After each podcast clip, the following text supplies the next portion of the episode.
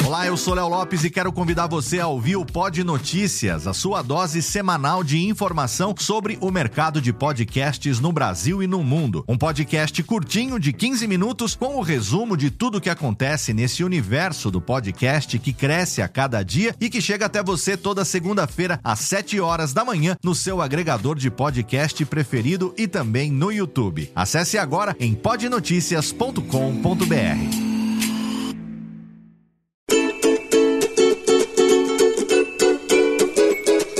Voz Off, o podcast que conta as histórias de grandes nomes, do rádio, da TV, da publicidade. Grandes vozes que vão ficar para sempre em nossa memória. Apresentação: Antônio Viviane e Nicola Lauleta.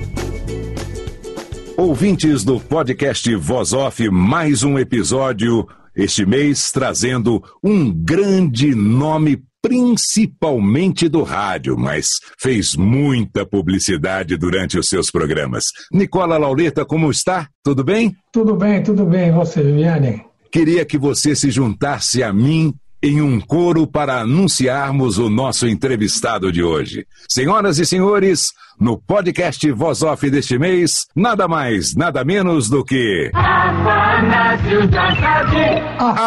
Afanásio Jazade! Ô, oh, Afanásio, prazer recebê-lo. Ô, oh, Viviane, Nicola, mas com essa apresentação dá a impressão que eu estou subindo num palco, não é? É, mas é isso. Espero estar sendo ovacionado, não é? E não vaiado. Não, não mas maravilha, maravilha. É uma satisfação participar desse encontro com vocês, viu? Muito obrigado. Bom, antes de mais nada, o seu nome é um nome que a gente não ouve facilmente, Afanásio. E o sobrenome, então, Jazade. É, conta pra gente, conta pra gente a origem deste nome, Afanásio, Bom, antes de mais origem, nada a origem é russo-rumena. Os meus pais eram rumenos, os meus avós, tanto paternos como maternos, eram russos. E esse nome, ele foi menosprezado pelo Hélio Ribeiro. Quando Hélio Ribeiro era diretor e apresentava seu programa pela velha Tupi, lá na cidade do rádio, no Alto do Sumaré, eu fui lá pedir emprego. Ele já era conhecido, velho conhecido do bairro da Moca, né? Era uhum. muito mais amigo dos meus irmãos, meus irmãos mais velhos, irmã, irmão. E, e fui lá, fui lá falar com ele, o Ribeiro. E ele falou: não, mas esse nome não dá. Para rádio não dá. Afanásio, Jazade, não, não, não, não, não, não. Você vai usar o nome que eu queria para mim. Usar o nome que você queria para você? Não, eu vou, eu, vou, eu vou te dar o meu, o meu nome. Vai ser o seu pseudônimo em rádio. Ricardo Renner. Falei, você tá louco, é? Tá louco. Não, porque esse nome eu, eu talhei para mim, Ricardo Renner, mas a Sônia Ribeiro foi mais ágil e me batizou de Hélio Ribeiro. Eu gostei, Hélio Ribeiro. Ele que. Sim, porque o nome dele é José Magnoli. É. José Magnoli, da Moca. Então, o que acontece? Foi, foi o nosso primeiro entreveiro. Ele me deu um gravador, Bom, então vai fazer alguma coisa, vai. Mas um, aquele gravador que precisava praticamente de três pessoas para carregar, não é? Nossa. Mas olha, fiz um, um trabalho tão ruim, mas tão mal feito, que para devolver o gravador para ele, eu pedi que um amigo o fizesse dizendo que eu não estava bem de saúde e tal. Apaguei a fita, porque senão ele era capaz de me mandar dar uma surra e devolvi o gravador. Então foi o meu primeiro contato com rádio, no sentido de querer trabalhar em rádio, não é? Isso foi em idos de 66, 67. Uhum. Vim reencontrar, reencontrar o Hélio Ribeiro em 86, fazendo a minha primeira campanha política ele fazia parte de rádio e, e, aí ele falou: puxa vida, como eu estava errado. Eu já houvera ingressado em rádio, já havia batido alguns recordes de rádio, não é? E, e, e ele então se penitenciou. O velho querido Hélio Ribeiro. Exatamente. Não, não, e você falou dos meus antepassados. Tá? O meu avô paterno, ele foi um herói da guerra russo-japonesa, porque ele, naquela guerra, ele era marinheiro e um, sub, um submarino russo eh, foi bombardeado e ele conseguiu se salvar e salvar mais meia dúzia de marinheiros. Então ele foi condecorado, inclusive, pela Marinha Russa, tal, tal, tal, tal, né? E, e, veio aqui para o Brasil também, veio aqui para o Brasil e acabou morrendo também no bairro da Moca. Atanasie Marmaragloff. Olha que nome, hein? Conta a história então um pouquinho pra gente da Moca. Pelo jeito, tudo começou por lá. Sua família veio e se instalou ali na Moca. Ali você deve ter nascido, tem quantos irmãos? Conta pra gente um pouquinho da sua infância. Então, nasci na Moca, mais exatamente na rua Cuiabá, 806. Eu tive dois irmãos, uma irmã mais velha, um irmão mais velho também, um irmão já falecido, não é?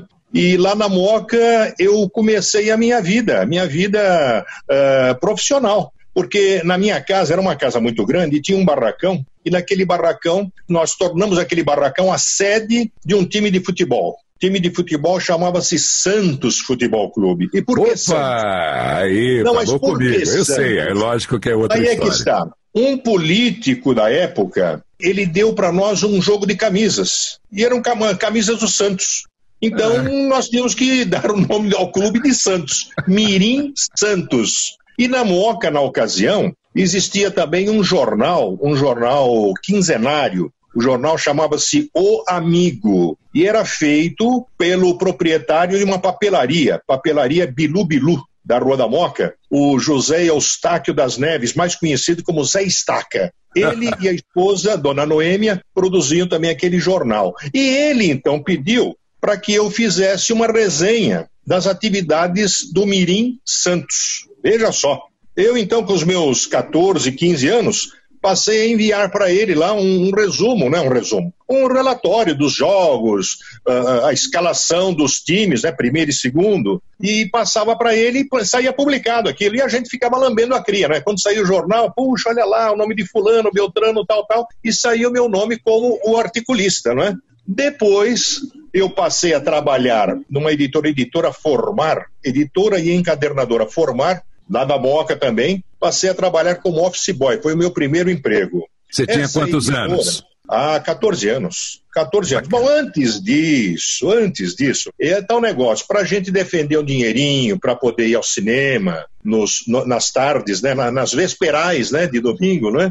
Ainda, matinê, matinê. Matinê, matinê, é. Matinê. Eu fazia o quê? De domingo eu engraxava sapatos na porta da igreja Nossa Senhora do Bom Conselho, na, na Rua da Moca, esquina com a Fernando Falcão. E nas terças-feiras, às terças-feiras, eu fazia carreto numa feira livre. Feira livre que existe até hoje, na rua França Carvalho, uma travessa da rua Fernando Falcão. Então, assim, a gente conseguia um dinheirinho tal para pagar o ingresso no, no, cinema. Mas então, comecei a trabalhar como office boy nessa editora, editora que lançou dicionário enciclopédico Formar, a editora que lançou também aquela coleção de livros do Jânio Quadros, Curso Prático da Língua Portuguesa, e mais ainda, entre outras coleções, lançou também a coleção do Roberto Carlos, Roberto Carlos em prosa e versos, que eram quatro livretinhos, né? Quatro livretinhos e mais. Na, nessa época, quer dizer, quando eu falo nessa época,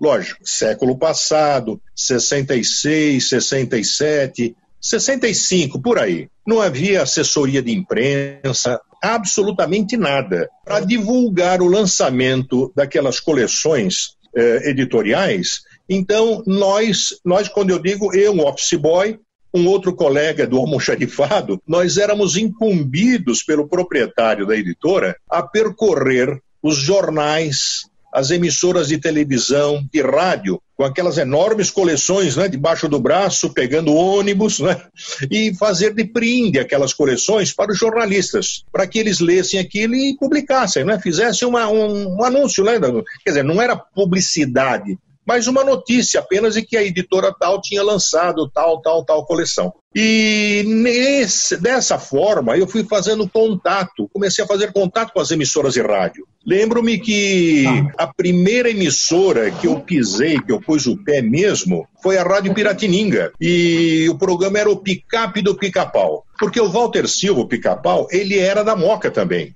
E era muito amigo do contador Fernando Pires. E o Fernando, então, um dia fala: ah, você vai levar livro lá para. Vamos lá na, Rádio Piratini, que eu tenho um amigo lá. Vamos lembrar, é, se não me engano, foi a coleção do Roberto Carlos, que nós fomos fazer a divulgação lá no programa do Picape do Pica-Pau. Nunca tinha tido acesso a um estúdio daquele jeito. Quando eu fui falar com o. Não, exato, foi antes de ir ao Hélio Ribeiro isso. Veja só, o Walter Silva, ele estava sentado em cima da mesa, dentro do estúdio, e o locutor comercial dele, sabe quem era? O Ferreira Martins. Ferreira Martins era o locutor comercial. Estava lá no estúdio também. E então esse foi meu primeiro, primeiríssimo contato que eu tive com rádio. Eu fiquei encantado. E depois, na sequência, né, quando eu, eu saí dessa editora, fui trabalhar num outro jornal da Moca também, Gazeta da Moca, e ali eu fiz uma coluna chamada Pepe Legal, repórter Pepe Legal, era eu. Por quê? Porque na Moca tinha aquela escuderia Pepe Legal, que foi campeoníssima naquelas gincanas da Rádio e TV Record, não é? é eu não sei se você está lembrado, você, você, você, é muito jovem, não, hein? É meio novo, né? o Nicola lembra mais do que eu. A gincana, o é. Viviane, é tal coisa, eram várias escuderias que existiam em São Paulo, não é? Então a Rádio Record, durante o dia todo, ficava anunciando: olha, nós queremos agora um papagaio. Então as escuderias saíam loucas aí para conseguir um papagaio. Eu sei que uma vez nós trocamos um papagaio pelo. Aliás, trocamos o, o Jô Soares por um papagaio. O Jô Soares. e acabamos ganhando um Fusquinha. Então era uma maravilha aquilo lá. E a Pepe Legal, então, era uma escuderia muito famosa, muito competitiva, vencedora de vários, várias gincanas, né? E lá na Gazeta da Moca, então, eu criei essa coluna, o repórter Pepe Legal. Participava também da nossa escuderia, e depois ela montou uma escuderia só com garotas, também na Moca. Eu não lembro o nome da escuderia a Miriam Batucada. Ela morava na rua João Antônio de Oliveira, não é? é na Moca de Baixo, como se diz. E ela era uma amigona, amigona, amicíssima, não é? De todos nós lá. E, e, depois é que ela começou a participar dos programas da TV Record, não é? é fazendo batucada na mão, aquela coisa toda, enfim, enfim. Então, essas são algumas das nossas histórias, viu? Mas Viviane, que infância, hein? Que infância, que juventude. E o seu pelo que você contou, o poder de liderança, de criar as coisas, de estar à frente dessas atitudes, né, junto com os amigos, de já fazer a coluna lá para o jornal, de tomar frente. Maravilha. Mas aí é que está, ô, ô Viviane, na, na, na época a gente não pensava nisso. As coisas iam acontecendo, depois eu saí desse jornal, Gazeta da Moca, e fui inaugurar um jornal com sede na, na Avenida Lins e Vasconcelos. E eu dei o nome para esse jornal de São Paulo News.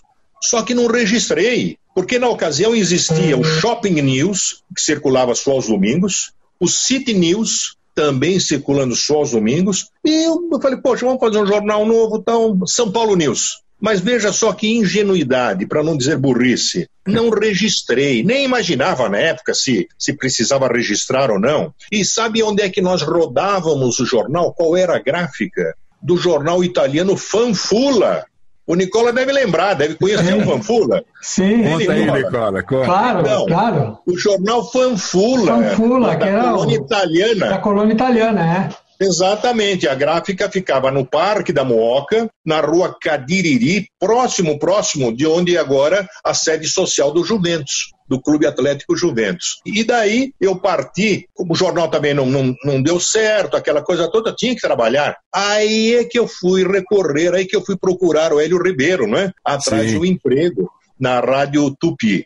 E posteriormente não deu certo, fui até a revista O Cruzeiro, o Cruzeiro, o Arlindo Silva, que escreveu Puxa. o livro do Silvio Santos. Meu chefe no SBT, na TVS, então, sim. Então, só que o Arlindo Silva, ele era diretor do Cruzeiro, da revista Cruzeiro. E eu fui para lá também e levei uma pauta com várias e várias matérias né, que eu queria ingressar no, na, na, na, na, atividade profissional. E ele falou: ah, não, deixa aqui, eu vou, eu vou analisar e, e, e vamos ver se, eu, se, se tenho condição de te contratar. Depois de uns 15 dias voltei, falei, ah, mandei a relação lá para o Rio, mas o Rio sabe como é que. Bom, me descartou. Não fui contratado pela revista Cruzeiro. Depois de uns dois ou três meses, Viviane, Nicola, eu estou aqui no bairro da Moca, no barbeiro, né, esperando a minha vez e dando aquela espiadinha lá naquelas revistas antigas, tal, tal. E eu pego uma revista do Cruzeiro, eu vejo lá a revista, uma baita de uma matéria, que eu, eu costumo fazer isso, eu, eu dou o primeiro título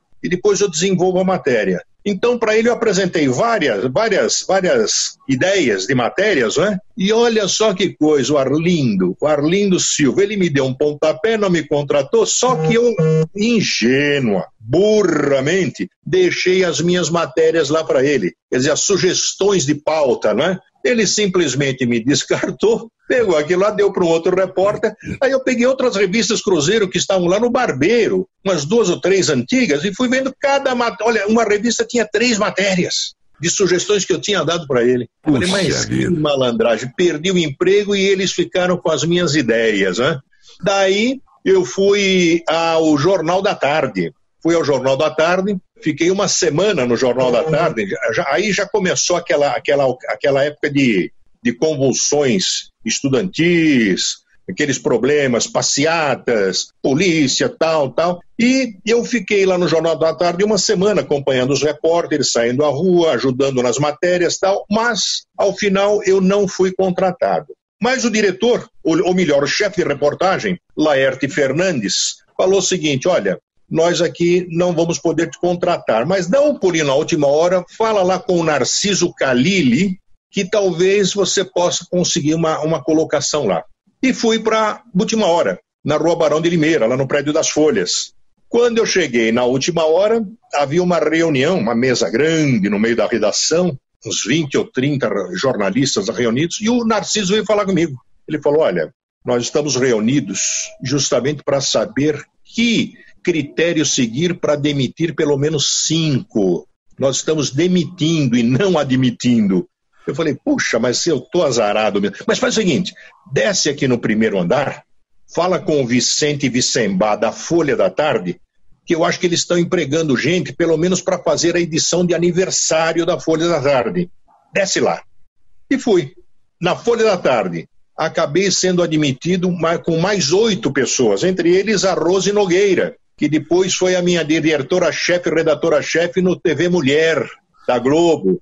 Puxa Então, vida. nós ficamos lá em nove, fomos admitidos só para fazer a, a edição de aniversário da Folha da Tarde. A edição rodou, aí eles deram uma peneirada, seguraram cinco daqueles nove, eu no meio.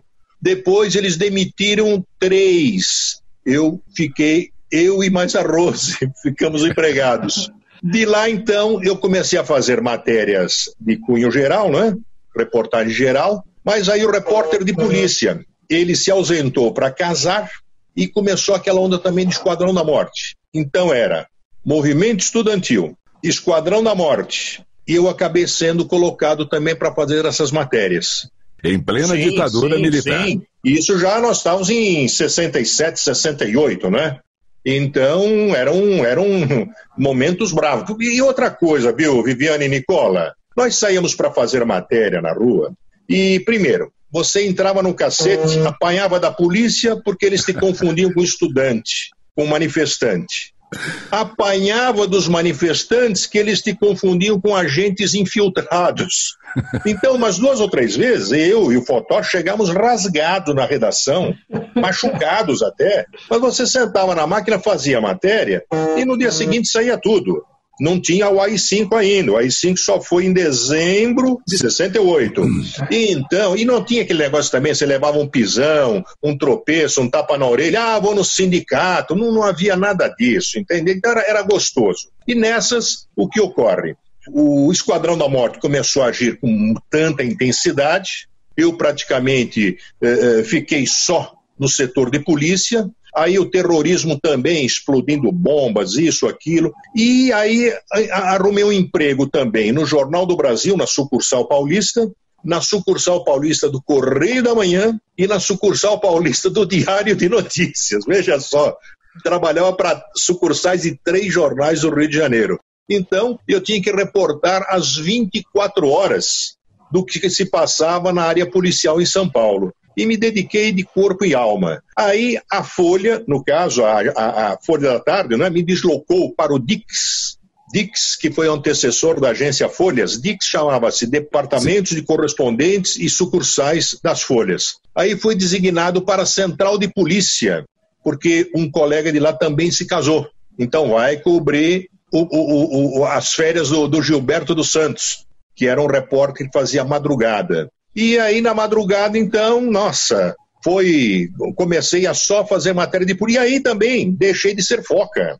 Porque chegando lá na sala de imprensa, o novato tinha que ficar lá na mesa de telefone fazendo ligação para delegacias, né? Para saber das novidades. Então a gente ligava para a Rádio Patrulha, Corpo de Bombeiros, pronto-socorro das clínicas, da Santa Casa, e, e cada pronto-socorro havia um investigador. E qualquer ocorrência que dava entrada, ele tinha que anotar. Então a gente fazia essa checagem toda. O esquadrão, quando começou a atuar, o esquadrão telefonava, o pessoal do esquadrão telefonava por volta de meia-noite, uma da manhã, dizendo: olha, tem presunto em tal lugar. Presunto eram os cadáveres, né? os corpos de marginais assassinados. E às cinco da manhã, seis da manhã, eles voltavam a ligar para saber se tinha dado tudo certo, se precisava de mais algum dado para encerrar a matéria. E eu trabalhava feito um burro, poxa, queria checar a matéria, e os outros colegas jogando dadinho, né? Jogando cacheta, né? Ou, ai, ai tinha um nome que eles, que eles davam, que eu não sei jogar nada, e nunca quis aprender também.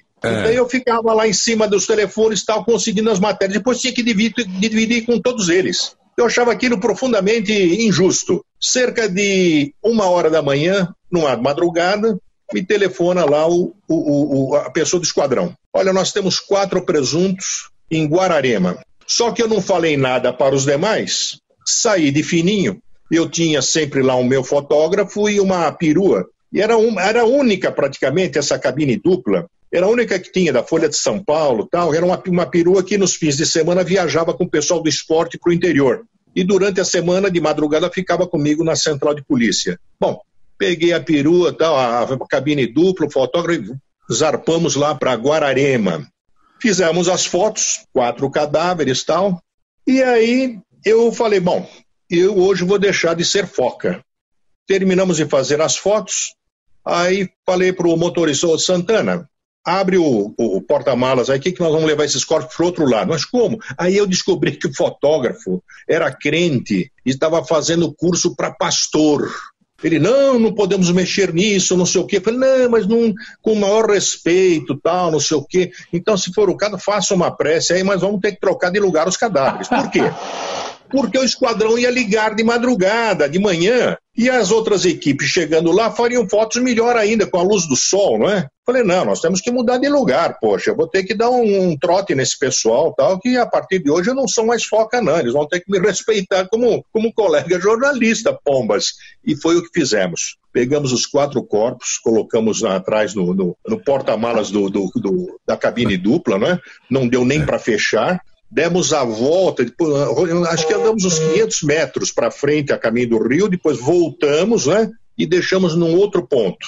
E o fotógrafo todo, né? Nossa, não podemos fazer isso. Com maior respeito, tiramos os corpos, tal, depois faça aí a sua oração, o que tem que ser feito, tal, tal, e vamos embora. E fomos embora direto para a redação, não voltei para a sala de imprensa, não. Não voltei. O pessoal ligou de madrugada, de manhãzinha, eh, passaram a informação e quando os, os, outros repórteres, já de outro setor, já de, do outro turno, foram lá, não encontraram nada. Então, para eles foi um trote. Só que no dia seguinte, os jornais do Grupo Folhas, que eram a Folha de São Paulo, Folha de São Paulo com a Estrela Azul, que era a Folha de São Paulo que saía à tarde, a Folha da Tarde, Última Hora, Notícias Populares, Cidade de Santos, a Gazeta e Gazeta Esportiva, veja só, para todos esses jornais, a agência Folhas distribuía a matéria nós saímos com aquelas fotos lá dos quatro corpos do esquadrão. Bom, na madrugada seguinte, quando eu chego para trabalhar, quase apanho dos velhos lá, né? Dos Sim. colegas. A é. partir daí, toda vez que eu queria sair para ir até a Praça da Sé tomar um lanchinho, três ou quatro iam atrás para saber se não havia nenhuma, nenhum trote também, não é? Então, nessa madrugada, nesse dia, eu deixei de ser o repórter policial foca. Muito bem, e se tornou profissional de forma inusitada. Afanásio, é. deixa eu falar uma coisa aqui. Você falou uma, um nome que eu sei o que, que é, porque eu sou desse tempo, mas que não se fala mais aqui, que é a Rádio Patrulha. E que, Rádio Patrulha. Só vou explicar para o pessoal o que é Rádio Patrulha, porque pode achar que é uma emissora de rádio, né? E não é. É verdade, é verdade. É, porque é exatamente que houve tanta mudança. É. Rapapá, rádio patrulhamento padrão, tático móvel e não sei o quê. Rádio Patrulha, né? Era baratinha, uhum. aquele carrinho, Fusquinha, é Fusquinha, Fusquinha pé de boi. É, preto e branco, tal, RP, Rádio Patrulha, tal. E inicialmente ela era da Polícia Civil. Quem era o diretor da Rádio Patrulha era o doutor, ai, doutor Pestana. Doutor Pestana, delegado de polícia, que foi diretor do DSV muito tempo, não é? Ele era diretor da Rádio Patrulha. E com a fusão, a partir de 1970, da Força Pública com a Guarda Civil, a Rádio Patrulha passou para a Polícia Militar. Era coisa é. da Polícia Civil, passou para a Polícia Militar, não é? Rádio Patrulha, saudosa Rádio Patrulha, Rádio Patrulha. exatamente, era é. que atendia as ocorrências. Você é. ligava para um telefone, que hoje é 190, né? Era a Rádio Patrulha que ia fazer o atendimento da ocorrência, exatamente. Muito, muito bem. Bom, então passamos aí pela fase de marketing do Afanásio Jazade. Começou como marqueteiro distribuindo lá as coisas da gráfica da Moca, indo nas emissoras de rádio, indo para tudo quanto é lugar. Contou para gente as suas primeiras experiências no jornalismo, sempre no jornalismo escrito, e nos deixou muito feliz porque uhum uma história realmente sui generis, viu, Afanásio? Muito legal Não, mesmo. Se você, se tiver chance, eu vou te falar como é que eu ingressei na rádio. Peraí, antes, antes disso, antes de você Sim. falar de rádio e tudo mais, a sua formação escolar, ela foi. Você sempre estudou, você se formou? Como é que foi sempre, isso? Até porque jornalista você se tornou pelo exercício da função. É na prática. É, é na isso. prática. Porque até então não existia curso de jornalismo e nada. Os jornalistas, quando a profissão foi regulamentada no início da década foi de 72. 70, é, então, quando... em 72, eu já é, estava trabalhando, então eu fui beneficiado pela lei. Né? Exatamente. Então, Mas você acontece? estudou o que, Afanásio? Eu estudei o meu primário, meu curso de admissão, o ginásio, eu fiz tudo na Moca. O meu, uhum. meu primário foi na, no, no, grupo escolar Armando Araújo, quando Sim. ele era ainda na Rua da Moca. Depois do terceiro ano uh, do primário, ele passou para a Rua Juvenal Parada. Então eu concluí o meu curso primário no Armando Araújo, na Rua Juvenal Parada. Depois fiz o curso de admissão ao ginásio, hein? Curso de admissão é. ao ginásio no Colégio São Judas Tadeu. Ingressei no São Judas Tadeu para fazer o ginásio. Ali eu fiz também o curso técnico de administração. Participei da fanfarra. A fanfarra campeoníssima também do São Judas. Você tocava qual instrumento? Qual instrumento? Eu toquei toca? vários. Eu toquei bombo, eu toquei cornetão de fá, eu toquei marimba, Sabe o que é marimba? Claro. Marimba, tocava marimba na fanfarra. Então foi uma maravilha. Eu estudava à noite, não é? E concluí o curso de, de. E veja, eu não tinha tempo de fazer cursinho para a faculdade. Eu não tive tempo, eu nunca. Eu passava só na porta de cursinho, não tinha condição porque eu estudava, é, eu estudava. Trabalhava de dia, de madrugada. De dia é. e tal, exato, estudava à noite, não é? Então, eu quando concluí, quando estava concluindo o curso de curso técnico de administração de empresas na, na São Judas, eu prestei então vestibular para as três faculdades, FMU, para a USP, o Largo de São Francisco e para a PUC. E acabei ingressando na PUC. Ingressei, aliás, minto, ingressei na PUC e na FMU. Aí eu uhum. optei por estudar na PUC e fiz a faculdade de Direito na PUC. Eu fiz um curso da manhã e mais ainda, antes disso, eu fiz um curso de um ano na Academia de Polícia de São Paulo. Eu curso fiz um curso de investigador de polícia. Então, eu sou formado investigador de polícia pela academia eu ingressei mediante vestibular na escola de polícia, que era na rua São Joaquim, na Liberdade. A minha turma, ela fez meio ano na rua São Joaquim e finalizou o ano na cidade universitária, onde hoje é a Academia de Polícia. Então, eu fui, a minha turma foi, foi a que inaugurou praticamente a Academia de Polícia. E depois de muitos anos, já como deputado, através de um projeto meu, eu dei o nome da Academia de Polícia, doutor Nogueira Cobra. Doutor Nogueira Cobra, que era o nosso professor de investigação policial. Então, eu dei o nome da academia de polícia a um velho professor. Agora você pode me perguntar, mas ué, você fez um ano de curso da academia de polícia, por que motivo? Muitos perguntam.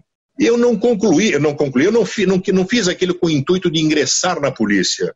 A partir do momento em que eu fui colocado no setor de polícia para me especializar, aí trabalhando em jornais de São Paulo, do Rio, já em rádio, televisão, eu falei, eu tenho que me, aper me, me aperfeiçoar. Se você quer ser um comentarista de basquete, você tem que saber as regras. Exato. Se você vai comentar futebol, tem que saber as regras do futebol. Eu falei, bom, eu quero estudar para ver o que, que o policial deve ou não deve fazer. Para quando escrever minhas matérias, quando fizer um comentário, para fazer com uma certa base. Ou com uma certa, não, com total base. Total base. Foi esse o intuito.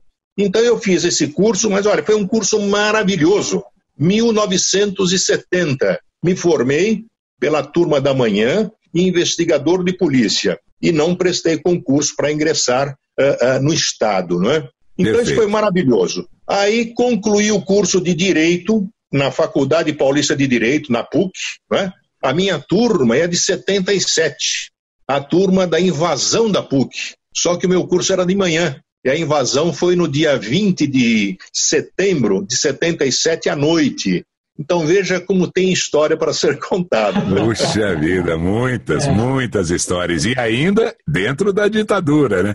Essa ah, ditadura sim, sim. durou bastante tempo. O pessoal não sabe nada hoje em dia. Viviane, mas deixa eu te falar como é que eu ingressei na rádio. Exatamente, você, eu ia perguntar exatamente isso. Sua primeira passagem visitando o grande Walter Silva, né? Isso. Vendo lá os estúdios da Rádio Piratininga, Ferreira Martins sendo locutor comercial do Walter Silva. Silva. Depois a sua ida até o Sumaré, né, a cidade do rádio, falando com o Hélio Ribeiro, devolvendo o gravador. Ou seja, num determinado momento, você uhum. trabalhando ainda, lógico, eu tenho certeza disso, em algum jornal ou alguma coisa, foi até alguma emissora ou recebeu algum convite? Não, não, não, não, não, não, não, foi diferente. Então foi conte diferente. pra gente. Aí é que está. Eu estava então já baseado na sala de imprensa da Central de Polícia, lá no pátio do colégio. E a Rádio Jovem Pan possuía lá um repórter, Magno Roberto de Oliveira, que era informante. Ele não entrava no ar, ele só dava informações para a rádio das ocorrências de polícia.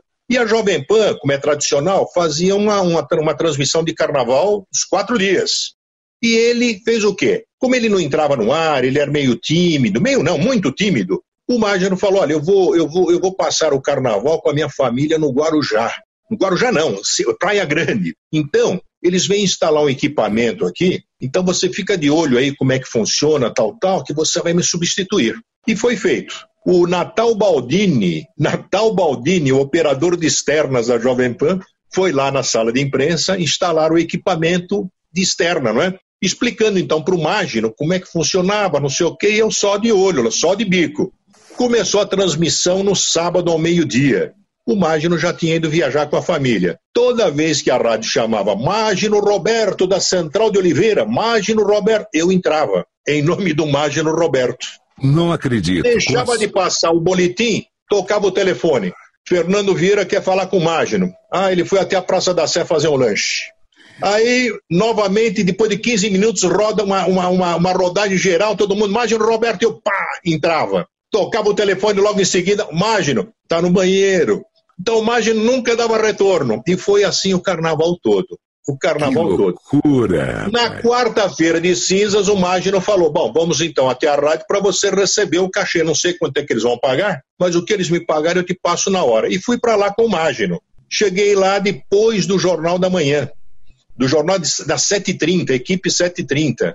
Eu Sim. não conhecia ninguém quando nós nos encontramos na calçada. Eles tinham hum. encerrado o jornal, Fernando Vieira de Mello, Delfiol, uh, uh, Franco Neto, Ney Gonçalves Dias, Barão, estavam indo a caminho de um bar tal, e o, e o Fernando deu um, deu um berro, imagino, o que, que aconteceu? Eu falei, pisei na bola, alguma coisa vai vai dar mal. E o Magno dava risada também. Eu lá, quietinho, humilde. Aí o Fer, mas quem é que te substituiu? Quem é esse cara que fez isso aí? É esse aqui. Me, me, me apontou, estava do lado dele. Aí o Fer, não, vamos tomar um café, depois vamos conversar. Bom, dito e feito, ele me passou o cachê, tal, tal, tal, tal, e aquela história de, de patrão, né?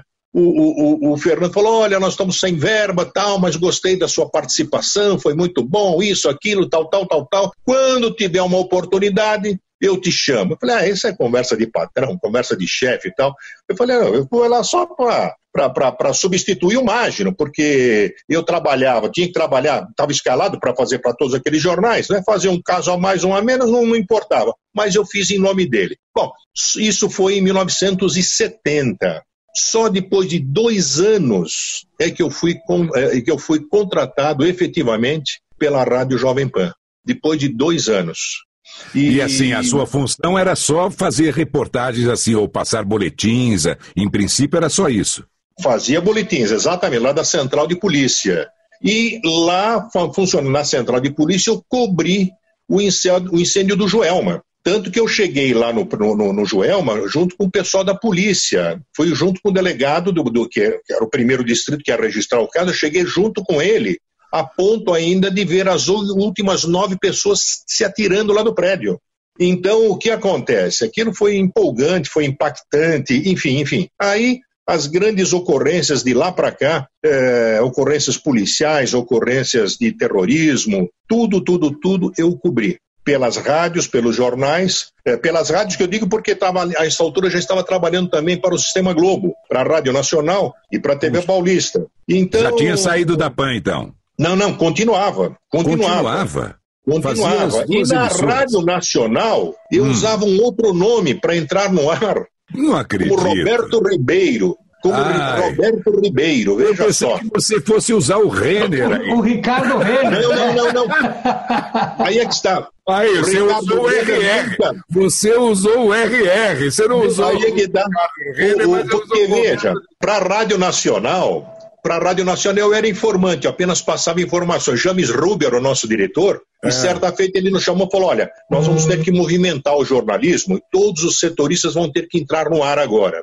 Falei, puxa vida, mas como é que eu vou fazer? Aí o operador de som, o Ademarzinho, é que acabou me dando esse nome. Ah, vai, Roberto Ribeiro. Eu falei, por que Roberto Ribeiro? Porque tinha um cantor na época que era famoso, Roberto Ribeiro. Então, tudo bem, Roberto Ribeiro. E uma madrugada, veja só, eu entrava no redator-chefe, à meia-noite, na Rádio Nacional. O chefe de operações da Jovem Pan, ouvindo aquilo, gravou e foi mostrar para o Fernando Vieira de Mello, no intuito de me dar uma ferrada. O Fernando Vieira me chama certa feita, depois do expediente, quando eu cheguei, entrei na redação, ele ficava num aquário, né? Eu vi, quando entrei na salinha dele, todo mundo olhando, falei, epa, tem alguma coisa preparada aqui. Todos estão esperando alguma, alguma esbórnia do Fernando. Aí ele me perguntou, ô caboclo, você está traindo a gente? Eu falei, traindo? O que, que é trair? Traindo a gente? Que conversa é essa? Você está trabalhando para a rádio tal? Eu falei, tô sim, tô. Eu não sou exclusivo da Jovem Pan. Então o que acontece? Ele já estava com aquela gravação na gaveta. Se eu desmentisse, ele ia me colocar aquilo lá. Que eu, lógico, eu mudava a voz. Eu mudava a voz, mas mesmo assim, tem coisa que, você não é consegue difícil, enganar. É. Principalmente quem é do ramo, não é? Quem é, é da área não, não, não, se deixa levar. Então eu assumi perfeitamente. Falei, olha, eu não sou exclusivo. Não sou exclusivo, não. Então, se você me pagar exclusividade, eu saio de lá e tudo bom. Para encurtar a história, se a intenção do colega foi realmente me prejudicar, ele acabou, acabou me ajudando. Sim. Por quê? O Fernando me, me aumentou em duas ou três vezes o salário, desde que eu saísse da Rádio Nacional. Quando eu fui à Rádio Nacional falar, olha, eu tenho que me, eu tenho que me desmitir por isso, isso. aí o James falou, não, não, não precisa entrar mais no ar, não, já está tudo resolvido, continua lá. Não... Então eu não perdi o emprego na Nacional, tive aumento substancial de salário na Jovem Pan e ali permaneci. E olha só como é que é a vida. Depois de muito tempo, esse colega de Jovem Pan foi para a Rádio Globo, Fomos juntos para lá, ele chefiou, a, a, aí ele teve um problema de diabetes, teve que cortar uma perna, teve que arrumar uma cadeira de rodas para ele, depois ele teve que amputar, amputar outra perna, arrumei uma outra cadeira de rodas para ele, e depois eu soube que ele tinha falecido, mandei rezar uma missa para ele na Catedral da Sé. Então, se aquela gravação ele fez com o intuito de me prejudicar, ele só me favoreceu na vida. Eu fui grato a ele até o dia que eu fiz a missa de sétimo dia para ele na Catedral da Sé o nosso Puxa colega. Vida, que história. Ele que descanse em paz. Muito bem, Afanásio. Mas aí veio o momento em que você assumiu um programa mesmo. Quando foi que aí isso está. aconteceu? Não foi na PAN, isso eu tenho certeza.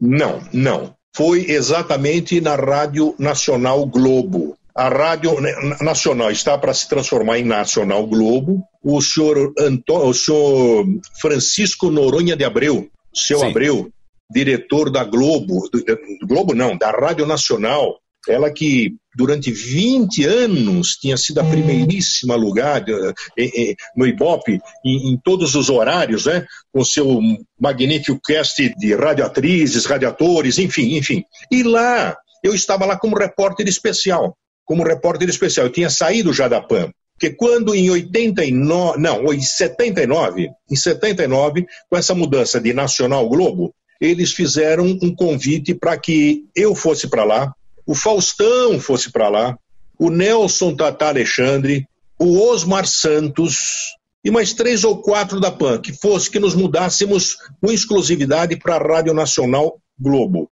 que seria já a Rádio Nacional transferindo-se para Globo. O, o seu Abreu, então, eh, o Gil Gomes tinha saído da Rádio Nacional e voltado para a Rádio Record. Exatamente. E, ele, e houve um furo na, na, na programação, uma queda tremenda de audiência, e ele falou: Puxa vida, você é repórter de polícia, você não pode substituir o Gil? Eu falei: Não, substituir o Gil nunca. Ele, no estilo dele, é único. É, só que o estilo dele é mais melodramático, ele é um grande profissional tal. Só que a minha profissão é jornalista. E, e eu tinha aquela máxima, viu, Viviane e Nicola? O máximo de informação no mínimo de espaço. Então eu pedi a eles que me dessem a oportunidade de fazer um programa piloto pedi um gravador, eles me deram uma semana para fazer esse programa. E eu fiz o piloto até com o operador de som do Gil, o, o Félix. Roberto, o Roberto o Félix. Félix. Sim. Então, porque o Félix trabalhava também na Nacional e, e no outro, na a outra jornada ele fazia na Rádio Record. Sim, então, porque o Félix levava ele para onde ele fosse. Exatamente. Então ele que fez a montagem do meu primeiro programa, do programa piloto. Eu fiz um programa de meia hora um piloto de meia hora. Então chamamos lá os diretores, o seu Abreu, o diretor comercial, papapá, mais três ou quatro pessoas, ouviram, adoraram. Só que o diretor comercial falou: é, mas só que temos um problema. Qual é o problema? O problema é que você levou uma semana para fazer meia hora. Nós precisamos de pelo menos uma hora por dia. Aí o que que eu fiz? Eu falei, peguem, peguem aí, por favor, um jornal Notícias Populares. Aí trouxeram lá o jornal Notícias Populares. Eu falei, agora contem aí quantas fotografias tem de bandidos. Pá, pá, pá, pá, pá. Falei, tá aí. O jornal, para colocar essas fotos no dia a dia, manda um fotógrafo para a delegacia. Nós vamos mandar um repórter com gravador. Nós vamos gravar os bandidos, vamos gravar polícia, perito e vamos editar. Por quê? Porque o bandido vai falar palavrão, isso, aquilo, vamos ter que fazer um programa, editar como nós queremos. E dito e feito. Começamos dessa forma. Começamos, mas olha, Viviane e Nicole, eu nunca, jamais, eu me incomodei ou me preocupei com, com o Ibope. Nunca. Mas olha, juro para vocês. Mas você estourou de audiência. Estourou a audiência. Mas, Viviane, eu não me importava com o Ibope. Falei, nós temos que fazer um trabalho bem feito. O resultado, ele terá que acontecer naturalmente. E em três meses nós começamos a incomodar a concorrência, que era o Gil. E aí, mais ainda, mais ainda, chegou uma altura que não havia matéria para completar a uma hora. Não havia matéria. Então, eu, eu dava os, os, os, casos bem curtos, grossos, os boletins, tudo. Então, por exemplo, o Gil, ele tinha uma modalidade que levava uma hora para contar uma história, tal, dramatizava tudo, ao estilo dele. Fazia um grande Perfeito. sucesso. E muita gente reclamava, poxa, eu peguei uma lotação em São Miguel, quando chegou na Praça da Sé, eu desci do carro, mas não consegui concluir a história. Então, veja só, Uhum. Então isso gera uma, uma, uma, um, uma dica. Um sintoma de que. Uma, exato, opa, então eu tenho que ser curto, grosso, o cara tem que entender, tem, tem que levar boas informações e muitas informações para casa. E foi dessa forma que a gente foi angariando audiência. Aí, com a falta de matéria, eu comecei a ler as cartinhas de pessoas procuradas. Nós tínhamos muitas cartas de pessoas procuradas. Então, gente procura, ah, não, olha, desapareceu há cinco anos, dez anos. Falei, puxa vida, mas dez anos, como é que eu vou localizar? Mas por falta de matéria, eu li aquilo no ar. E acabei localizando pessoas, Viviane. Localizando pessoas desaparecidas há uma semana, 15 dias, dois anos, três anos, cinco anos, e com essas e outras, em agosto de 83, acabei. Não, não, minto, minto. Então, em agosto de 83, eu consegui o recorde nacional de audiência em rádio. Mais de 1 milhão e 41 mil ouvintes sintonizavam o meu programa. Porque vinham cartas do Brasil inteiro, eu me lembro. Aí é que está. Depois de algum tempo, já na Rádio Capital, eu localizei duas primas que não se viam há 75 anos, que é um recorde planetário até hoje. Eu entrei para o Guinness Book por conta disso. Então, até hoje, programas de rádio, televisão, tá, tá, tá, não conseguiram essa façanha. Veja só, 75 anos. É um baita de um filão. E nesse meio tempo aí, quer dizer, nesses anos todos, nessa sessão Gente Procurando Gente, eu localizei mais de 500 pessoas. Mais de 500. Então, Coisa maravilhosa. Eu, na época, não tínhamos essa facilidade da gravação né, no celular, nada. Eu não tenho nada disso registrado. Não é. tenho. Os encontros que a gente fazia ao, ao redor da, da, piscina que havia lá na Rádio Capital, quando era na Avenida 9 de Julho. Sim, a piscina onde caiu o tucano, que o Zebete pegou o tucano. Ah, e o tucano, porque ele queria um tucano. O Zebete era muito uma engraçado. História. Eu vou te contar uma história do Zebete na Rádio Capital. Pois Você não. sabe quando, quando nós fomos para lá, o Zé foi alguns uns dois ou três meses antes de mim. Depois fui eu. Ele, ao lado da minha produção, tinha uma salinha e em cima era o dormitório do Zebete, o apartamento do Zebete. E ele resolveu fazer o seguinte: fazer uma capelinha lá. Uma capelinha, Sim. porque ele tinha o programa de encontro, de namorados, não sei o quê, e o sonho dele era promover um casamento. Um casamento lá na capelinha. Então construíram a capela, mas essa capela nunca foi inaugurada. E sabe Pô, tá parecendo o cemitério do, do Dorico Paraguaçu. Nunca foi, é, é, nunca foi é. inaugurada essa capelinha. Por quê? Porque o Zé, o Zé, primeiro, ele não, ele não podia ser visto por ninguém. Ah, é verdade. É. E não tirava o chapéu da cabeça. Quer dizer, para entrar na capela, ele tinha que tirar o chapéu da cabeça. E ele era careca, ele tinha problema, né? Sei lá. Exato, eu sei disso. É. Então, o tempo todo que eu fiquei lá na capital, a capela não foi inaugurada e ele nunca entrou na capela. Veja só que história. É, a não ser que ele estivesse sozinho de madrugada e. Ah, sim, aí não vale. Aí, aí não, vale. vale. Aí não vale. Aí é, porque é, ele não, tirava. Prova, ele não tirava aquele chapéu de camurça, que era uma exatamente. camurça. Exatamente, nossa. E outra, hein? Marronzinho, marrom, marrom. E, e os sapatos também de duas cores. Sim, calça, sim. Calça, calça, calça, rancheira, para ele não era ali, era calça rancheira, né? Ele falava. Ele não tirava o sapato de duas cores. E eu fazia o estúdio no meu estúdio dele. Ele não ligava o ar-condicionado.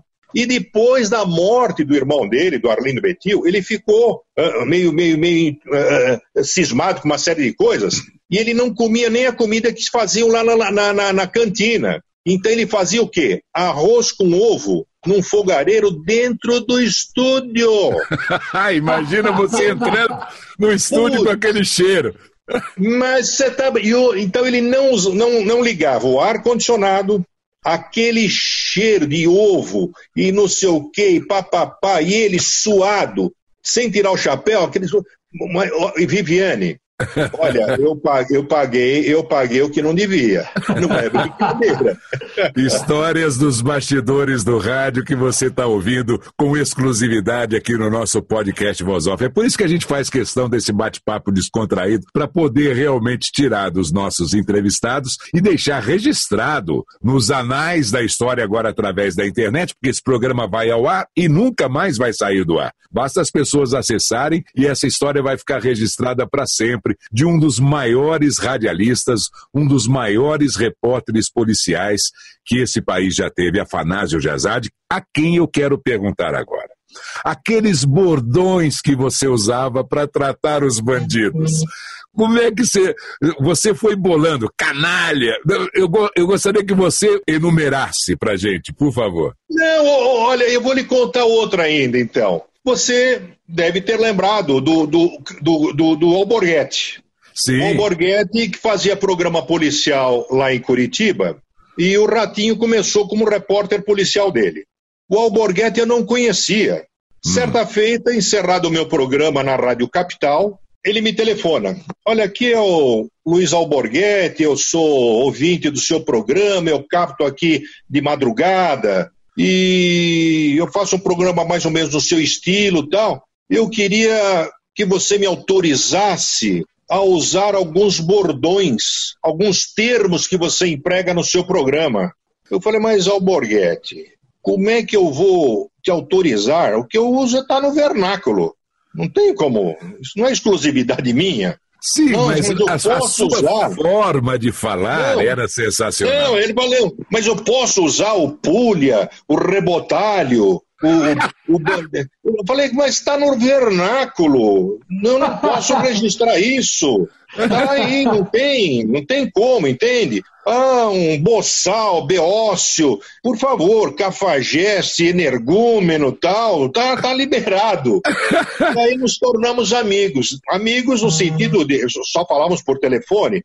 Ele Sim. fez uns dois ou três contatos mais comigo, e depois, uma semana antes de ele falecer, também ele ligou para mim aí, dizendo que realmente não estava muito bem e tal, e infelizmente perdemos um grande companheiro, né? Não, era então, espetacular. Viviane, aí é que está. Viviane, veja, como eu disse, o nós tínhamos repórteres, os repórteres, eles, eles, eles, eles iam, saíam a campo, captavam as, as, as falas. Então, a fala de um perito, muitas vezes a, o ouvinte não entendia o que o perito estava dizendo. Não, ele foi encontrado em decúbito ventral, não sei o quê, levou um tiro na parietal. De... O sujeito não entendia, mas dava credibilidade. Mas está dando credibilidade. E você traduzia na sequência, né? Não, mas você está entendendo? Eu entendo, então, eu entendo. Então, o que acontece? Dava credibilidade para a informação. E veja, eu chegava na emissora, os programas estavam editados, mas eu nunca ouvi nenhuma, nenhum programa antes. Eu não, ouvi, eu não ouvia. Eu queria ter a mesma impressão do ouvinte em casa. Então,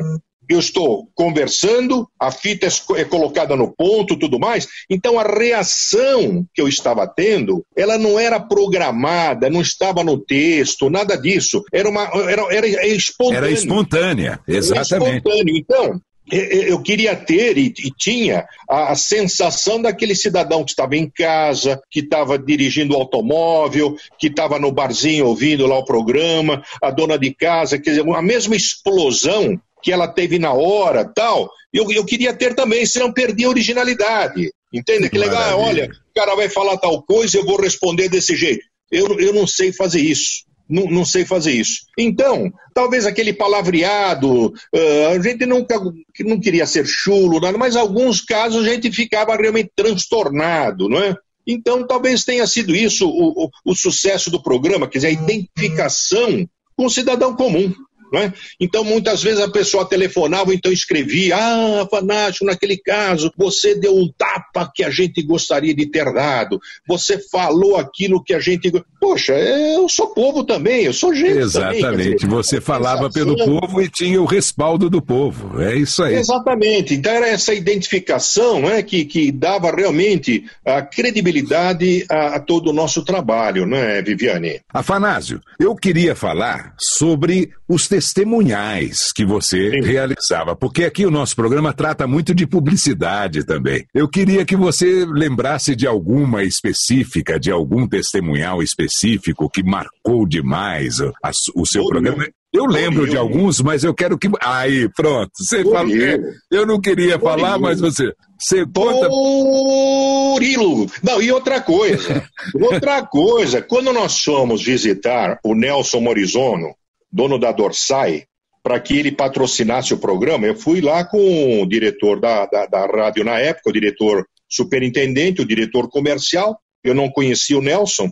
Batemos um longo papo, aquela coisa toda, mas saí de lá, mas ninguém me deu texto nenhum. Falou: olha, se ele precisar fazer do, do Estomazil, do, ele estava lançando o Doril, lançando o uhum. Doril. Falou: olha, você vai lançar o Doril, tal, não sei o quê. Falei: puxa, mas depois de três, quatro horas de papo, saí de lá e falei, bom, e, e, aí? Não, o testemunho é assim. Então eu teria que ser o, o produtor, o criador e, e, o, ve, e, o, veiculador. Falei, o que, que eu vou fazer? Eu, eu, parei numa farmácia e comprei uma caixinha do Vitasai, é. Estomazil, Doril. Falei, bom, o que, que eu vou. E passei a noite toda bolando os textos, entende? As, algumas situações, né? para fazer. E foi dessa forma que eu, que eu fiz esses comerciais. Se eu te falar que, ah, não, veio da agência tal, não sei o quê, mentira. Nada. Mentira, Você bolou. Nada, nada, nada. Tive que fazer desse jeito. Infelizmente deu certo, né? Faz pra gente aí o jeito que você fazia o Doril, vai. Faz de conta que você tá no ar, por favor, Afanásio. Puxa vida. Nossa, eu É. tinha, até outro dia eu estava vendo os textos aí que eu tenho eles guardados aí, não é? Não, dor de cabeça, isso, aquilo, tal, tal, tal. Dorilo. Dorilo. Então, tudo é a forma da entonação, não é? Então, aí ele diz o seguinte: quando eu fui receber o meu primeiro ou segundo cachê, sei lá o quê, que tinha que receber diretamente com ele, com o Nelson Morizoni. Então ele sempre fazia alguns comentários, né? Eu falei, não, fulano de tal quis fazer. Eu falei, não, não, não, aquilo é marca registrada do Afanásio, você não pode fazer igual a ele, não. Eu falei, mas sei lá, porque você, você é O engraçado é isso, né? As pessoas irem atrás daquilo que você fazia pedindo autorização para você, né? Você vê, a genialidade, porque você trouxe pela primeira vez esses vernáculos, né? Que o Alborguete foi atrás de, de sua autorização, aí alguém foi atrás do Nelson Morizono, pô, queríamos fazer igual o Afanásio. Não, não, aquilo é dele. Quer dizer, você acabou se Viviane, apropriando disso de uma forma Posso que... te, posso te contar como é que nasceu o Ratinho para o Brasil? Por favor, é uma história boa. Olha, aí é que está. Paulinho Matius, não sei se você chegou a conhecer. Conheci, Paulinho claro. Matius, um grande cara, irmão do Dante Matius. O Dante foi meu colega na Folha de São Paulo, depois na TV Globo. Paulinho Matius era o que redigia né, as aberturas de programas né, dos, do, do, do, do, do Osmar Santos. Aquelas aberturas de jornadas tal. Paulinho era um gênio. Paulinho Matiusi, ele foi dirigir a CNT em Curitiba.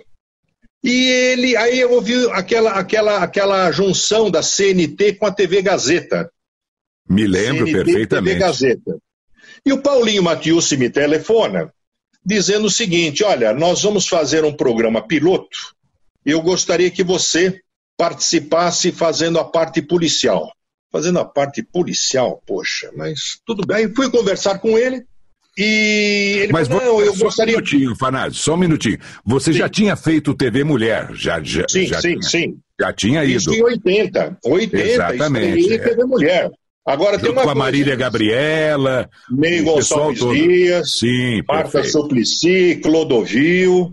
Exatamente. Tá, Se Só tiver alguma se história interessante da TV Mulher, depois tudo bem, você conta Não, mas se você quiser, posso Não. dizer já. Não, porque Posso você está no meio da- do assunto da CNT, senão a gente Não, mistura não, não, mas muito. você, gente- mas você me lembra. Não, na TV Mulher, o que eu quero dizer é o seguinte: se vocês forem aos arquivos da TV Globo, não- vocês não me encontrarão na TV Mulher. Ah, sim. embora eu claro. tenha estreado, embora eu tenha participado, vocês não encontrarão porque eu fui limado, ou seja, fui simplesmente eh, desconsiderado, porque quando saí da Globo, eu entrei, entrei com uma ação trabalhista contra a Rede Globo, contra a Rádio Globo, no caso, né? Aham. E essa ação demorou quase 20 anos. Ganhei em Totum, ganhei. E de bronca, de ciumeira, sei lá o quê, de bronca, né? A Globo simplesmente me eliminou de tudo da Rede Mulher. Se você for ao histórico, o que for de TV Mulher que, que eh, competia a TV Globo,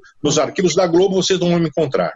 Fechado parênteses, voltando Sim. ao baratinho. Bom, Vamos então lá. o Paulinho Matiusi me chama, vou até os escritórios da CNT aqui em São Paulo. Olha, nós queremos nós vamos fazer um programa um jornal, um jornal, tal, eh, que seria também no final de tarde. O Tata Alexandre vai fazer um- uma parte humorística, fulano, Beltrano, Ciclano, e eu quero que você faça o mesmo que o Gil Gomes está fazendo no Aqui Agora. Eu falei, não, eu não posso fazer o que o Gil Gomes está fazendo lá. Eu não, não- eu não tenho uh, esse espírito. O Gil ele tá, fez rádio, ninguém sabia como era a cara dele tal, tal. Ele foi para televisão, está se dando muito bem, mas eu não quero sair na rua, que dá a impressão que eu estou copiando o Gil. Eu tenho meu estilo. Mas como é que você quer fazer? Aí eu fiz um desenho para ele de uma bancada e de um telão. Eu falei, vamos fazer como se fosse o meu programa de rádio. Eles vão trazer a imagem, eu vou fazer o comentário, vou soltar a imagem tal, tal, e o comentário que eu faço na rádio eu vou fazer em cima da tela do, do- do- enfim. Ah, não, tudo bem, tudo bem, ótimo. Eu vou fazer essa bancada, vou fazer, vou mandar construir isso aqui, tal, tal, e nós vamos fazer o piloto no sábado. Tá bom. Eu estive com ele, acho que foi numa terça-feira, segunda ou terça-feira. Na quarta-feira, olha só o que, que é história, Viviane. Eu saí de lá, pô, tudo bem, com a cabeça para voltar no sábado para gravar o piloto.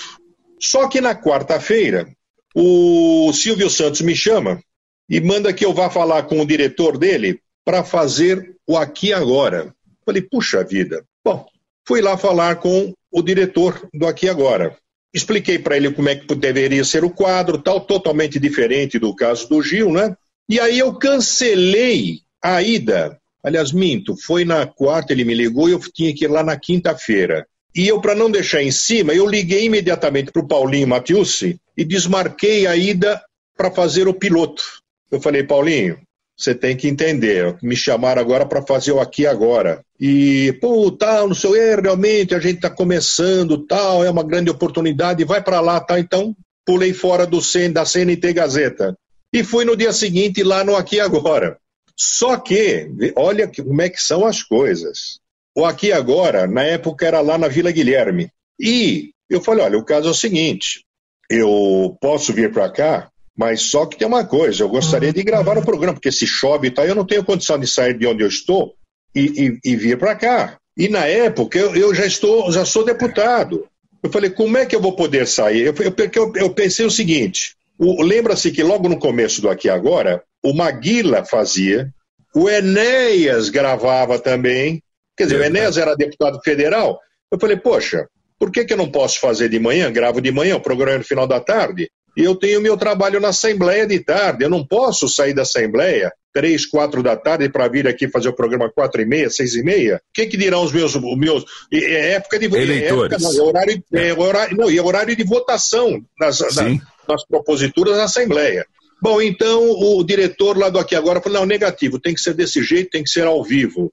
Eu falei, poxa, mas é, os outros gravam, por que, que eu não venho tranquilo, faço de manhã, já tá. Bom, então ele não foi muito condescendente, né? E acabei não indo para o aqui agora. E aí, como é que eu fiquei? Então, veja só como é que são as coisas, hein? Aquela história, melhor um, pássaro na mão do que dez voando, né? Exato. Aí eu não fiquei com cabeça de ligar para o Paulinho, ó, oh, Paulinho, desfaz aquilo, tal, tal, tal, tal. E aí, como já tinha aquela bancada que eu tinha escrito, que eu tinha montado, papapá, papapá, eles foram buscar o Ratinho, que era repórter do Alborguete lá em Curitiba. E botaram o Ratinho lá, a única diferença é que o Ratinho entrou com cacetete. Então, você pode notar, aquela bancada, aquele telão, foi a ideia que eu dei para o Paulinho, para a gente fazer. Aquilo seria, aquele seria o meu, meu set. Seu cenário ali, bolado. Seria o meu cenário. Então veja só o que, que é a vida, como a vida dá voltas, como a vida ela é, não é? É tal coisa. O, o, o, o ratinho, lógico, ele tem a sua habilidade,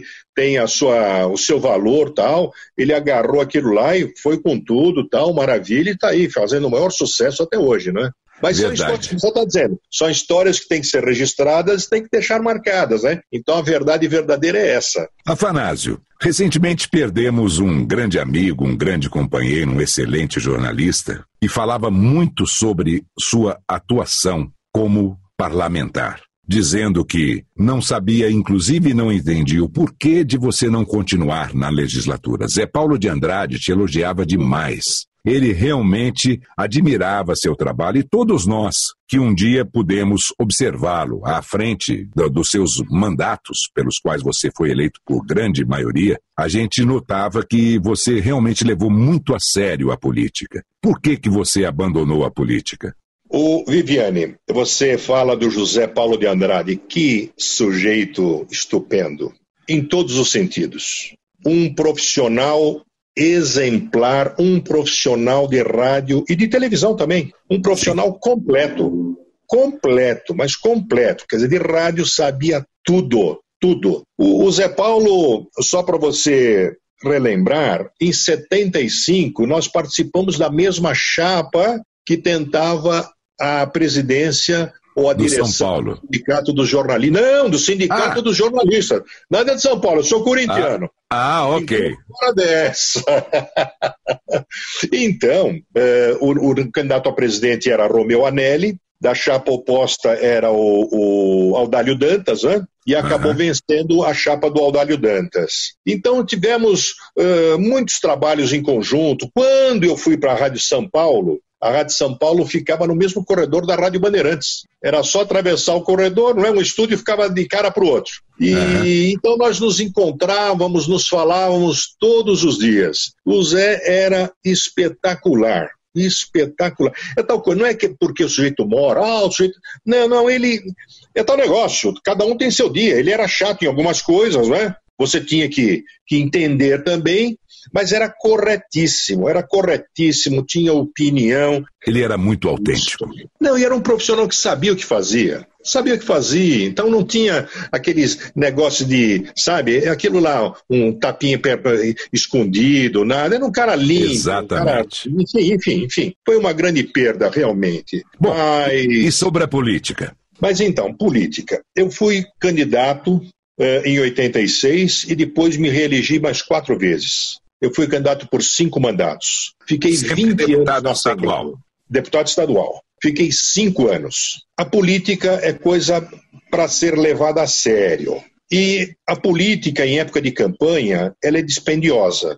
Eu nunca dependi de um centavo de ninguém. Eu sempre banquei as minhas próprias campanhas. Eu me descapitalizei. A cada campanha eu colocava uma propriedade, ou isso, aquilo, à venda, tal, para não ter que recorrer a ninguém e não ter que aceitar o que muitos vinham oferecer, mas eu sei que a cobrança depois seria danosa. Então chegou uma altura também, falei, poxa, eu não tenho mais condição de, não tenho mais condição de bancar tudo isso. Pensando de outra forma, o que eu fiz já em 20 anos, porque tem coisas que, olha, presidi assembleia, comissões de, de, inquérito, coloquei gente na cadeia, prendi gente em flagrante dentro da Assembleia, idealizei o resgate do Corpo de Bombeiros, ô Viviane.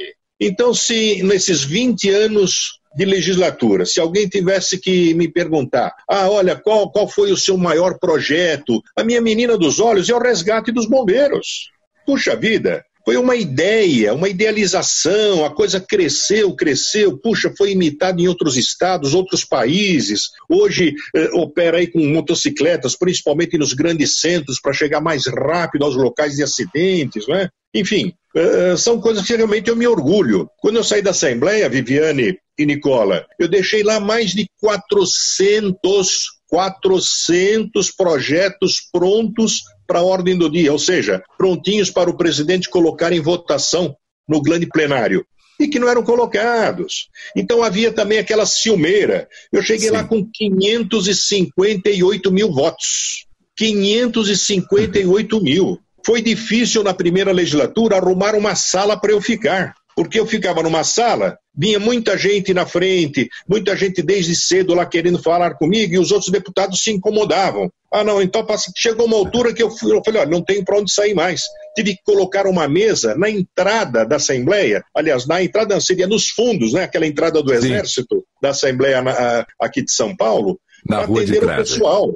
Então, o que ocorre? Nós, naquela época, recebíamos um vale para almoço, um vale para café da, da tarde, lanche e tudo mais, mas eu moro a cinco minutos da Assembleia e eu já ia almoçado e não tomava lanche. Então, muitas pessoas chegavam lá desde cedo, mulheres com criança no colo, e lá na, nas proximidades da Assembleia não existe bar, restaurante, não tem nada. Então, eu transformava esses kits, esses, esses tickets de lanche mandava comprar litros de leite, fazer lá um misto frio para distribuir para aquele pessoal. E os, alguns colegas deputados diziam: ah, você está fazendo média, está garimpando eleitores, dando. Olha, olha a cabeça deles. Eu falei, é. não, simplesmente eu não quero que uma pessoa morra de fome dentro da Assembleia, Pombas. O sujeito é. às vezes veio a pé, da periferia, que era um encaminhamento. Então, depois, eh, acabei me atritando com alguns colegas deputados, quer dizer, que eu não reputo colegas, alguns que faziam contrabando e entrega de contrabando com carro da Assembleia. Eu acabei lá na Assembleia, Viviane, e Nicola, com uma sauna que existia exclusiva para deputados. Isso é incompatível. Como é que pode uma sauna para deputados? E na época, nós tínhamos deputadas mulheres também. Tínhamos lá a Irondina, nós tínhamos lá a, Eni, a, Ciayala, colega nossa de rádio, Eni Galante, lá da, da de, de, São Bernardo. Eu falei, gente, então eu já comecei a esculhambar. Vamos ter que dar uma regularizada aqui, senão o povão vai pensar que é sauna mista. Segunda, quarta e sexta, homens, quintas e terças, as mulheres. Depois de três anos, consegui acabar com isso. Acabei também lá, a duras penas, brigando com outros deputados, com as chapas frias nós assumíamos como deputados, recebíamos três pares de placas: placa branca, chapa oficial, a placa de bronze, que é a placa de representação, e placas amarelas, chapas frias. Nunca entrou na minha cabeça, falei, mas para que que carro de deputado precisa ter chapa fria? Depois de algum tempo é que eu me toquei a maioria dos deputados, a maioria era do interior. Então eles saíam de noite aí para as gandaias, né? Com aqueles carros opalas, tal, não sei o quê, todos descaracterizados, colocavam um carro em cima de calçada, porta de boate e tal, e ficavam fazendo a sua zorra. Então eu falei, não, é incompatível. Chapa amarela é para carro de segurança, tal. Carro deputado tem que ser identificado. Eu, como deputado, quatro ou cinco vezes socorri pessoas que se acidentavam na minha frente. Um tentou suicídio, outro foi atropelado. Coloca no carro e socorre. É um carro público. Que negócio é esse? Isso me causou muitos, muitos e sérios problemas. Então, veja, teve um outro caso até. Eu sempre fui o campeão de apresentação de proposituras. Um deputado, eu não vou declinar o mesmo, que já morreu, um pulha. A verdade é essa.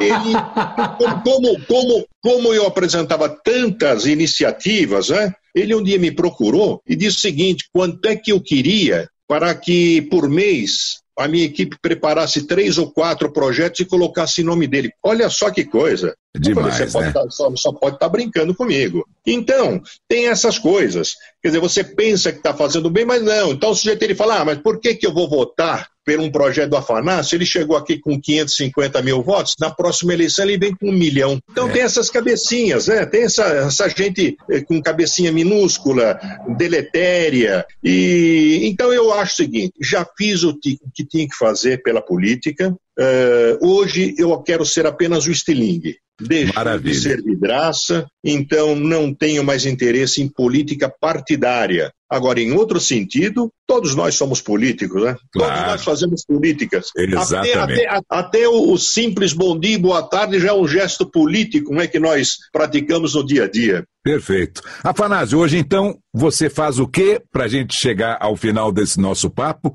Conte para gente. Bom, eu continuo jornalista, eu faço as minhas colunas de jornais aqui para a capital, para interior, eu faço minhas participações em algumas emissoras de rádio, televisão também, algumas como colaborador, e tenho minha empresa de, de assessoria, enfim. É, não estou aposentado, não, porque eu acho o seguinte: quem para é a mesma coisa, parou de, de pedalar, você cai da bicicleta. Então não dá. Nós não podemos perder a embocadura, né, Viviane? Então, eu estou, na, estou, estou, estou na, na, na, Como é que se diz? Nativa. Estou, estou nativa, continuo nativa.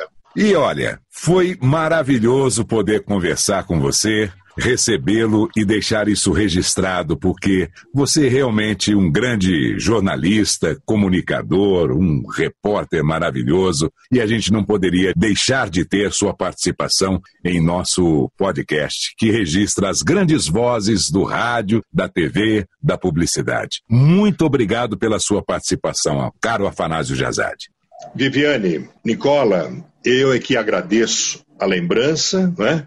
E você, Viviane, nossa, tem seu, a sua voz espalhada aí. Nossa, outro dia no cinema tal, tava, antes do filme, aí entrou lá uma propaganda, fala, ah, essa voz aqui é conhecida, é manjada, é manjada. E Obrigado. o rádio já não é mais o que era antes, né? Então Sim. não é questão de saudosismo bobo. Eu acho que a técnica, ela, ela prejudicou um pouco o rádio. Então muita gente, porque antigamente, ô Viviane, Nicola, para trabalhar em rádio você tinha que ter pelo menos voz. Hoje em rádio fala até gago. Até mudo está falando em rádio hoje. E falando besteira, né? Então tinha que conhecer pelo menos um pouquinho do vernáculo. Hoje você pega essas emissoras aí, muitas FMs, pastores, esses que pseudos pastores, não sei o quê, mas falando cada absurdo, estão deteriorando, estão deturpando, estão acabando com o rádio. E pior, hein? O nosso Ministério das Comunicações e as nossas autoridades que não veem isso aí, que não controlam, né? Mas, enfim, enfim, aí já é, já é assunto para outro programa. Eu quero agradecer a gentileza de vocês, um grande abraço aos sintonizadores e estamos aqui às ordens, né? Porque história a gente tem bastante. Se a gente juntar aqui, hein, ô Nicola? Sua história. Viviane, quantas histórias? Nossa, dá para falar aí 24 horas e um, um pouquinho mais. Um grande, grande abraço. abraço. Muito obrigado, saúde para todos. Muito Falamos juntos, um grande abraço. Grande abraço, Nicola. Grande abraço. Aos ouvintes do nosso querido Afanásio Jazade e também dos nossos episódios do podcast Voz Off. Fica aqui nosso agradecimento por acompanhar sempre os nossos episódios. Mês que vem teremos mais uma grande voz aqui no nosso Voz Off. Um grande abraço e até lá. A gente reservou para esse final de voz off algumas pérolas do Afanásio. Primeiro, ele relata um caso e no final faz o seu testemunhal de publicidade. Na Vila Nova Cachoeirinha, em um trecho da rua Aprazível, o motorista Armindo de Jesus Espinheira foi atacado por três ladrões brancos armados de revólveres.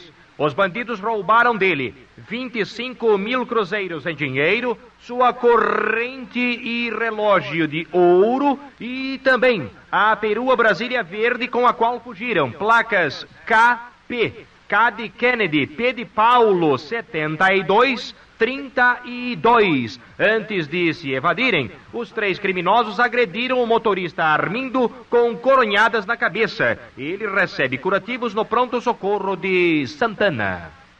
Tome sempre Doril ao primeiro sintoma de dor. Doril acaba com a dor de ouvido. Doril elimina a dor de dente.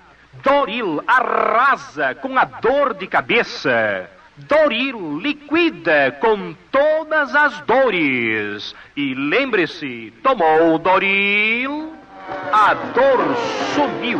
Agora o jingle do Afanásio Jazade. A segurança é nossa, a liberdade é sua. Bandido é na cadeia, gente boa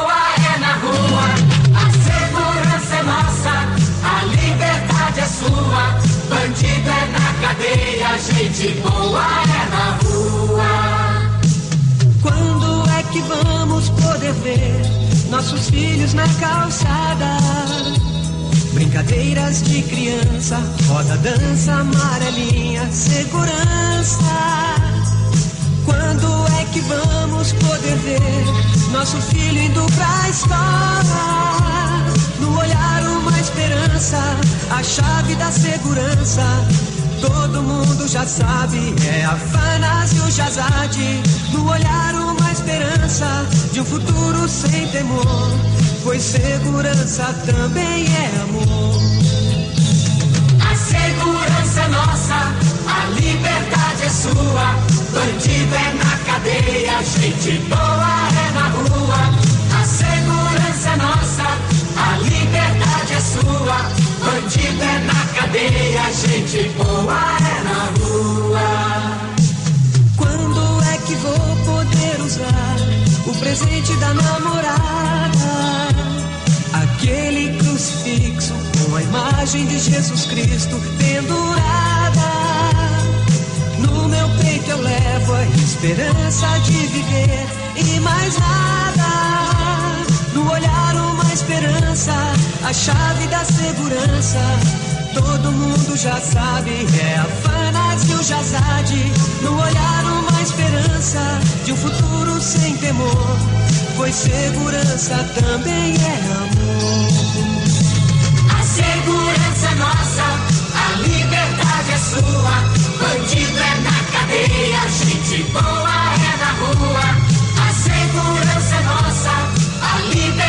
é sua. Bandido é na cadeia, gente boa é na rua. Quando é que vamos perceber que estamos sendo aprisionados em nossas casas sem saber o que fazer se a gente tenta? Abrir todas as janelas, portas, trincos e tramelas, cadeados desencadear esta corrente, agora eu vou. Pois segurança também é amor. No olhar, uma esperança de um futuro sem temor. Pois segurança também é amor. A segurança é nossa, a liberdade é sua. Bandido é na cadeia, gente boa é na rua. A segurança é nossa sua. Bandido é na cadeia, gente boa é na rua. E para finalizar, uma colagem com as pérolas, o vocabulário personalíssimo do Afanásio Jazade. Está sendo preciso aqui em São Paulo, principalmente, é o chamado cacetete democrático. A polícia tem que exercer também a sua autoridade, tem que descer o porrete no cara. Não pode deixar meia dúzia de vagabundo, fumeiro, cheirado, desocupado, beberrão, encher o saco e perturbar a cidade toda. Tem muito político, é como eu chamo de, de, de glúteos flácidos. Que tremendo enganador também. Então, ele que criou no governo dele, na época eram seis meses, o policial ficava chutando pomba na Praça da Sé durante seis meses. Eu já tive muito arranca-rabo com funcionário, o que tem de cara que não vale o que come. Eu se vejo, se flagro um- uma desfeita dessa, eu, se eu não abrir o bico, eu, eu, não, eu não fico sossegado, eu não durmo direito. Então eu arrumo esses enguiços, arrumo esses enguiços. Mas pera um pouco, ei, o sujeito ele vai lá, faltou um documento, que vai extrair dente com um dentista, o chi- chibabeiro. Um, enfermeiro, todo che- chapadão, pra tentar pegar a veia dele e tal. Mas eu dou o braço direito pra saber se esses energúmenos se permitiriam numa situação dessa. Ele já vai com fama de canela de vidro. Eu não sei, sinceramente, se aquilo foi uma subserviência, se aquilo foi uma mijada pra trás. Agora, esse negócio, termina o jogo, pega o jatinho e vai sacudir o traseiro lá, não sei o quê, com, com um bando de vagabundo lá. no- Pô, a parte suja. Quem era o achacador e não encontra guarida. Eu tive a felicidade de trabalhar justamente nos períodos mais candentes desse país. A gente tinha que pisar o barro, tinha que entrar em Mocó e sentir o fedor do, do cadáver putrefacto. Deduraram barbaridade. Por favor, não nos deixemos levar pelos cantos de sereia. Tem bandidão aí pi- pi- pisando e pousando de herói, de bacana, mas muita cautela, muito cuidado, hein? Eu chutei o saco conversa fiada. Esses patifes aí, né, que... Claro que eu não vou dizer. Os ladrões de ideias estão aí de butuca. Hum. Os piratas políticos estão aí. Mas olha, uma forma que, olha, é um brinco, viu? Um brinco. Ah, vocês iam ver como é que São Paulo ia entrar. São Paulo não. Esses energúmenos que querem infernizar a vida da maioria, né? Esses iam ter que rebolar, viu? Ou mudavam de cidade, ou mudavam de comportamento. Não, tá tudo sob controle, sob controle uma pinóia. O governo do estado está de quatro para o crime organizado. Os caras já, opa, ó o chifrudo aí, ó, espalha a roda aí. Numa dessa vai que você dá uma chifrada em alguém, né? Então o pessoal fica meio, ô Ari, que isso? Ela nem a galinhona. Segundo o Ari. Hum, canibal. Canibal. Olha só o que que o, o Ivan Escrivão falou pra ele. Você é um canibal? Tá comendo a orelha da tua mulher? É, vai comer o quê, né? Não comia outras coisas, né? Vai fazer o quê, né? Comer a orelha, né? E a mulher partiu pra cima dele pra esgoelá-lo, né? E aí que ele mordeu a orelha. E a outra que acompanhava a galinhona da Silvana parece que dizia, pô, mas você me traz aqui pra passar esse vexame, parece que tem testemunha assim. Esse cara, ele tem que passar pelo psiquiatra, que ele deve estar com um parafuso solto. Quanto a isso, não tem a menor dúvida.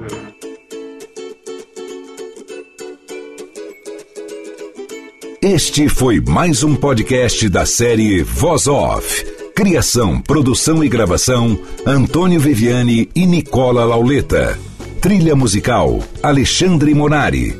Gravado online em 2020.